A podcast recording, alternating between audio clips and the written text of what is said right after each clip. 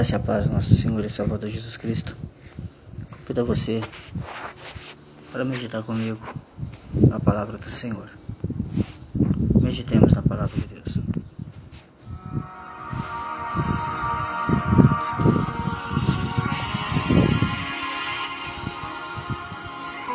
Segundo Timóteo, capítulo 2, versículo 3. Suporte comigo os sofrimentos como bom soldado de Cristo Jesus.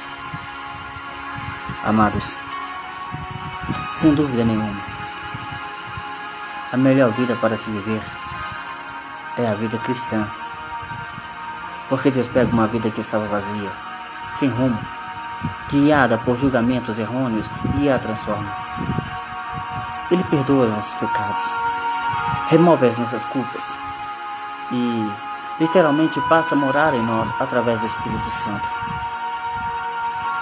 Mais importante, ele muda nosso endereço eterno de um lugar chamado inferno para um lugar chamado céu.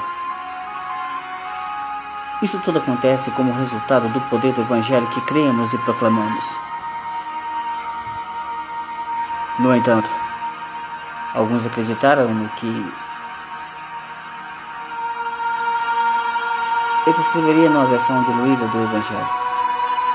Um Evangelho que promete perdão, mas raramente menciona a necessidade de se arrepender dos seus pecados. Que promete a paz, mas nunca avisa sobre a perseguição. Um Evangelho que não tem nenhum problema em dizer que Deus quer que você seja saudável e rico, que diz que você vai sempre encontrar o favor de Deus que uma vaga de estacionamento sempre estará disponível para você. Mas esse não é o Evangelho do Novo Testamento. Não, meu querido. Um Evangelho de falsa prosperidade? Não, não faz parte do, do Evangelho do Novo Testamento.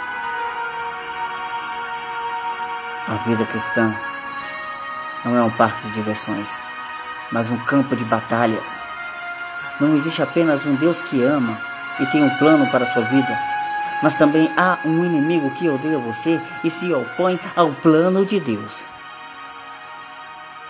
Eu não estou dizendo que isso que. É, não estou dizendo com isso que uma vez que se torne cristão, você vai ficar doente, pobre e péssimo. Não, não. A essência da vida cristã é conhecer e andar com Deus.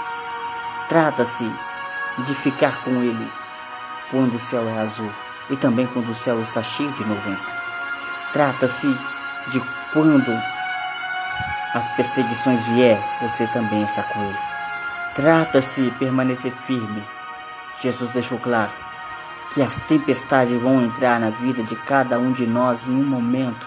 Sim, em algum momento vai vir uma tempestade. E à medida que procurarmos conhecer e seguir a Cristo, vamos encontrar a felicidade como um benefício decorrente.